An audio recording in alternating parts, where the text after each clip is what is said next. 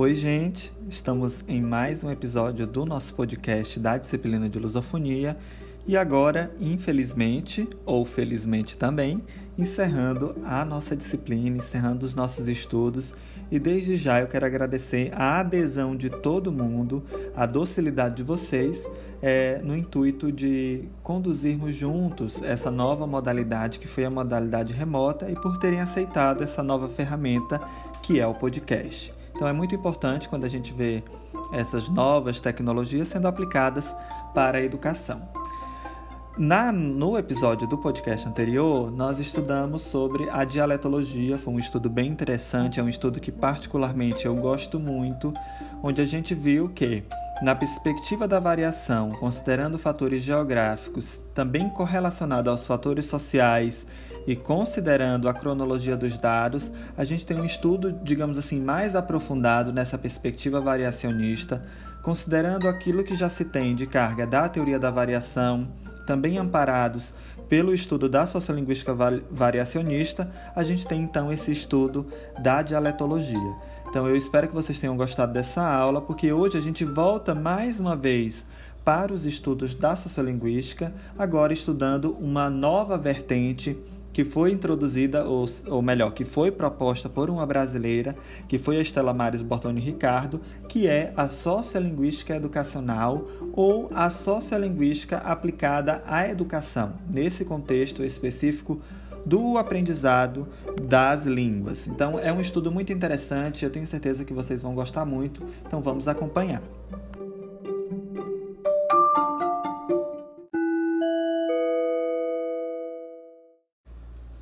Bom, gente, para a nossa aula de hoje, então nós vamos ter também dois materiais de apoio. Um é o PowerPoint, que eu já disponibilizei para vocês.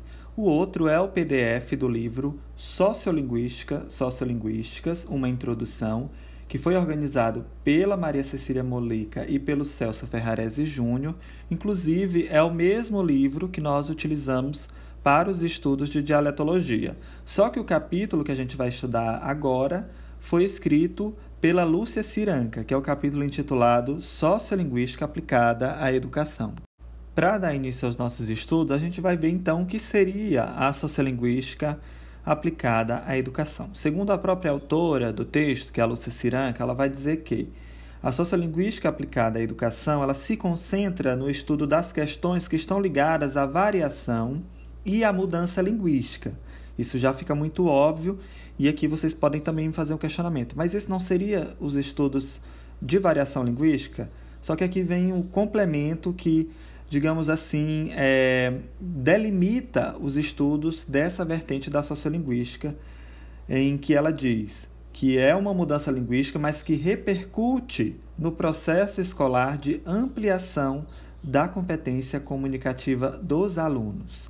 Então, a escola e o ensino de línguas são, portanto, o alvo dessa vertente da sociolinguística.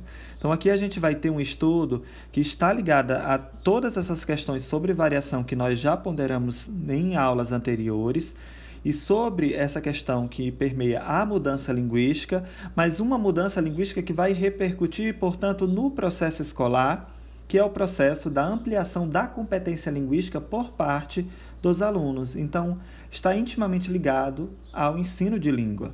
E aí, se nós temos então esse ambiente escolar é, como, digamos assim, esse protagonista no processo dessa variação e dessa mudança linguística, a escola e o ensino de línguas são, portanto, o alvo dessa vertente da sociolinguística que a gente vai estudar agora. A própria autora vai pontuar que, para a gente compreender qual é o objeto da sociolinguística educacional, a gente vai precisar retomar é, alguns aspectos do objeto da sociolinguística como um todo. Tá? E para isso, ela vai trazendo ah, algumas reflexões que, inclusive, a gente já fez é, na condução dos nossos estudos. Ela começa pontuando que todo professor ele deve ter em mente, porque nós somos professores, nós estamos em formação e a maioria de vocês, inclusive, já exerce essa formação.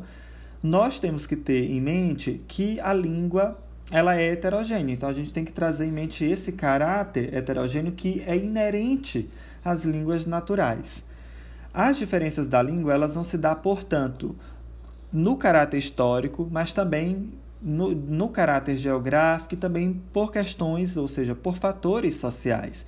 Então a gente tem aqui três dimensões ah, que fazem com que a, a, a, esse caráter linguístico seja heterogêneo. Tá? Nós vamos ter questões históricas, por exemplo, a nossa formação histórica do português brasileiro. É, em grande parte influenciou para a diferença que a gente conhece atualmente do português europeu, as diferenças dialetais do português brasileiro, é, em sua grande maioria, ou por não dizer todas, têm motivação geográfica na sua formação, mas também tem os fatores sociais que vão influenciar nesse processo de variação. Segundo a autora, a variação ela vai ocorrer, contudo, também no nível do indivíduo, que é algo que a gente já refletiu nos nossos estudos. Ou seja, é, dentro da, da, de uma determinada comunidade de fala, um único indivíduo ele também pode apresentar variações ah, dentro do seu dialeto. E em relação ao falante, ou seja, em relação ao falante, é, essa a variação também pode ocorrer em relação ao interlocutor, ou seja, aquele que, que transmite a mensagem, mas também em relação àquele que recebe a mensagem, tá? E também a variação pode ocorrer em relação ao tema que é desenvolvido na comunicação e também de acordo com o contexto dessa comunicação, ou seja, o contexto comunicativo. Na constituição desses recursos de comunicação, então, tem, nós temos aí, portanto, a atuação de muitos fatores que vão influenciar na variação. E essa foi uma questão ah, que foi pontuado inclusive pelo Bakhtin. Ele, ele vai dizer o seguinte: é uma citação trazida pela autora.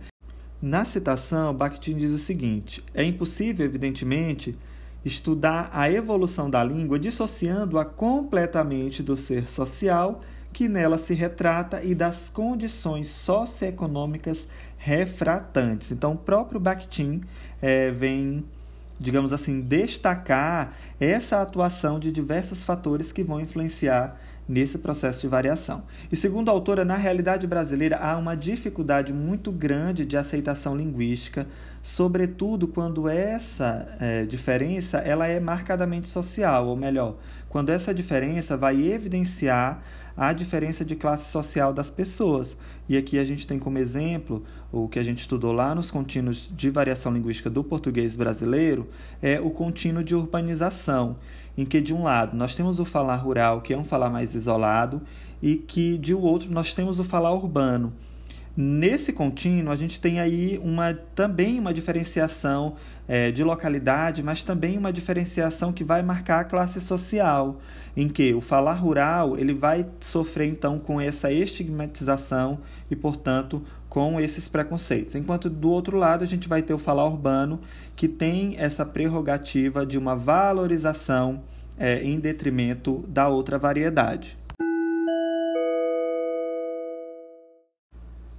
Ainda nessa reflexão sobre o que é a sociolinguística aplicada à educação e esses muitos fatores que influenciam é, na variação, nós temos um fato muito interessante que ocorreu no Brasil, foi que em 2011, uma reflexão que foi proposta no livro didático, que foi sobre as diferentes construções sintáticas, foi uma reflexão que gerou muita discussão e também muita polêmica, e isso evidencia aquilo que eu mencionei para vocês é, agora há pouco, em que há, é, portanto, esse juízo de valor acerca de algumas variedades, e que no Brasil tem-se essa dificuldade de aceitação tá, da diferença linguística. Ah, essa construção, que foge ao padrão, segundo a autora, ela representa a língua das classes menos favorecidas. Portanto, é uma, é, digamos assim, uma parcela muito significativa de representação linguística. Tá? E é, fica óbvio nos nossos estudos que se a gente tem uma sociedade heterogênea, obviamente a língua também vai ser heterogênea. Esperar o contrário desse processo seria um erro gravíssimo. E aqui nos nossos estudos entram em cena alguns mitos. Como, por exemplo, esse mito de que o português correto é aquele português que é descrito, ou pelo menos aquele que é parcialmente descrito pela gramática normativa, ela vai comprometer diretamente o trabalho escolar principalmente no que se refere à ampliação da competência comunicativa dos alunos, tá? Porque nesse processo os alunos eles vão se ver, é, digamos assim, muito pressionados a esse enquadramento linguístico normativo que é imposto, é um, um enquadramento que não considera as situações socioculturais dos nossos alunos, tá? Então, à medida que há essa pressão, é, ao invés de, de haver uma ampliação é, dessa competência linguística, a gente vai ter o bloqueio dessa competência.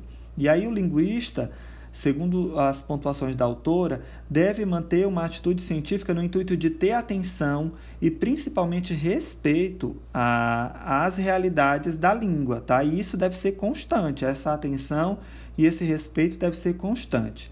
E ainda sobre os mitos, também é falsa a afirmação de que alguém que desconhece a norma padrão desconhece a sua língua materna. A gente vê é, muito essa afirmação, sobretudo quando se trata da aprendizagem, do ensino-aprendizagem de língua estrangeira, em que os alunos eles afirmam: ah, eu não sei falar nem o português, é, imagine uma língua estrangeira. Então, essa afirmação é falsa, é um outro mito. Por quê? Porque a língua materna ela se aprende no contexto comunicativo da, dos lares ou de outros ambientes, não necessariamente a partir do estudo das normas prescritivas da gramática, tá?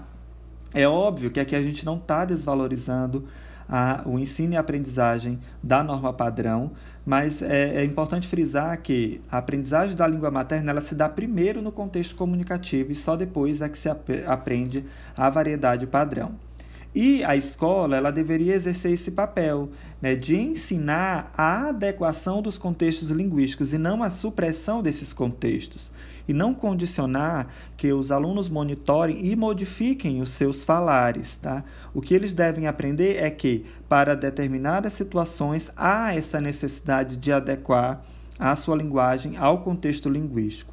E em algumas dessas situações é preciso utilizar a norma padrão seja na língua escrita, seja na língua falada.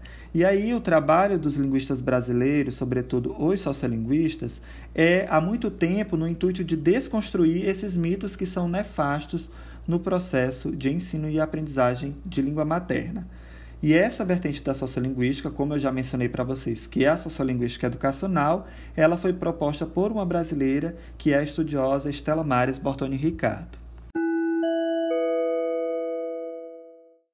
Partir das pontuações que eu fiz, então podem surgir alguns questionamentos. Se ah, o trabalho do professor ele deve ser voltado para a adequação linguística e não para a supressão, como a gente já conhece, como é um ensino que ocorre tradicionalmente nas escolas brasileiras, então surge o seguinte questionamento: como estudar então esses fenômenos utilizando a sociolinguística educacional? Então, como é estudar a variação utilizando a sociolinguística no contexto da educação? O primeiro passo, segundo o autor, é substituir a pressão normativa na sala de aula pela ideia de adequação do contexto comunicativo. Já é um grande passo no sentido de permitir que a variação ocorra com naturalidade, que é algo já inerente da língua, né? não é algo que o professor vai proporcionar, mas permitir com que essa variação se manifeste dentro do contexto, dentro do ambiente escolar. Depois, um segundo passo seria investir em atividades de identificação dialetais. E aqui eu cito para vocês entrevistas, debates, gravações, revistas e livros diversos com situações é, comunicativas diversas, propagandas, anúncios, anúncios, outdoors e etc. E nessa, nessa proposta de atividades de identificação dialetais, é óbvio trabalhar também as regras normativas, mas no sentido de que os alunos possam perceber a variação que ocorre comparando com aquilo que prescreve a norma padrão. E essa é uma dificuldade muito grande nas escolas, e aí eu partilho com vocês uma experiência pessoal em que eu participei da escolha, da escolha de livros didáticos de um município que eu trabalhava para a educação básica de língua portuguesa, e aí os professores eh, não queriam aqueles livros que apresentavam grandes quantidades de textos, eles preferiam os livros que traziam eh, mais estudos gramáticos mesmo, eh, mesmo estudos de prescrição normativa. Na medida que a gente investe nos textos e investe nessas atividades de identificação dialetal, a gente está tornando os alunos pesquisadores de fato é, e nessas pesquisas eles vão poder, vão conseguir perceber de modo espontâneo e também de modo prático a inerência da variedade linguística no seio da língua materna deles, ou seja, do nosso português brasileiro. E aí o, a, a, eles vão perceber o que ocorre de variação na língua, mas também o quanto se ocorre. E aqui a gente vai ter uma dimensão quantitativa, mas também qualitativa ah, dessas pesquisas direcionadas aos alunos. À medida que se adotam é, essas metodologias para o trabalho dentro de sala de aula, a gente vai então conduzir o tratamento dos dados. Então, os dados de variação identificada, identificados pelos alunos, eles devem ser tratados de modo comparativo em relação à gramática normativa, de modo que os alunos vão construir é, de maneira espontânea uma reflexão crítica sobre a variação que ocorre e também ampliando os seus conhecimentos da norma padrão. Porque à medida que os alunos conhecem as diferenças, eles não só se conscientizam sobre elas, mas eles também começam a compreender essas variações e, em consequência disso, eles ampliam as suas competências linguísticas e também a sua capacidade de adequação para atender determinadas situações comunicativas. E o professor ele deve ter cuidado é, também nesse processo de estudo em não difundir uma permissividade inexistente nos estudos sociolinguísticos. Não é que a sociolinguística permite tudo, não é que se pode agora falar e escrever do jeito que se quiser, que se bem entender. Não, mas que o aluno perceba o sentido da norma dentro da variedade existente da língua. Que ele entenda que a língua varia e que esse é um processo natural, portanto, a sua variação ela não é um erro e sim uma norma específica dentro de uma mesma língua, mas que também ele conheça e valorize a importância da gramática normativa. E afinal, quais são as grandes linhas de investigação da sociolinguística educacional. Segundo a autora, é, a linha de investigação da sociolinguística aplicada à educação consiste em levar a reflexão sociolinguística para dentro da sala de aula, portanto, para o ambiente escolar, para que nesse processo se reconheça a legitimidade de todas as variantes que são presentes, isso já foi constatado, entre os usuários da língua portuguesa, especificamente a gente está falando do português do Brasil, e também as condições de adequação nos contextos de produção discursiva, ou seja, para que o aluno também reflita sobre a necessidade de adequar a sua fala é, à medida que o ambiente exija isso.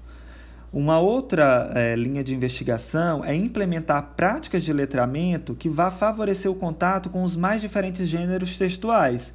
Isso, obviamente, dentro da sala de aula. Então, à medida que a gente favorece esse contato é, dos diferentes gêneros textuais, a gente também está é, favorecendo o contato com as inúmeras variedades da língua portuguesa, especificamente do português brasileiro. E é, esse trabalho deve ser no intuito, segundo a autora, de desconstruir nas escolas o mito de que o português correto é somente aquele português que é descrito nas gramáticas. Bom, gente, então essa foi a nossa aula sobre a sociolinguística educacional. Espero que vocês tenham gostado, espero que vocês tenham aprendido bastante. Ah, mais uma vez, quero agradecer a adesão de todo mundo a essas novas plataformas, a compreensão e também ao feedback que ajudou muito para que eu melhorasse é a produção dos podcasts, também a seleção dos materiais. Peço que vocês tenham atenção especial a esses materiais que são riquíssimos e que vocês façam de fato as leituras e que também possam retomar essas leituras para que vocês possam é, ampliar o conhecimento linguístico de vocês. Então agradeço de coração a todo mundo e desejo muito sucesso na jornada dos estudos de graduação de vocês e também é, nessa jornada de pesquisa acadêmica. Muito obrigado e até mais.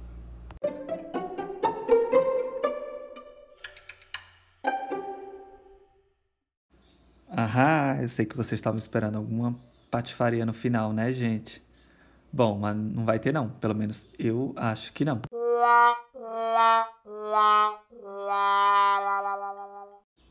Não, gente, sem brincadeira, o que eu queria mesmo de verdade era agradecer a cada um de vocês. Eu sei que a maioria gostou, a maioria deu um feedback bem sincero e eu agradeço, como eu disse lá no início, lá na apresentação é, da nossa disciplina, esse período seria um período de laboratório tanto para vocês quanto para mim.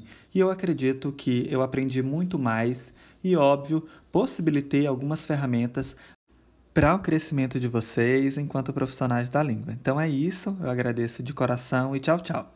Ah, e também essa parte final vai servir para eu saber quem são aqueles que de fato ouvem o podcast até o final. Ha!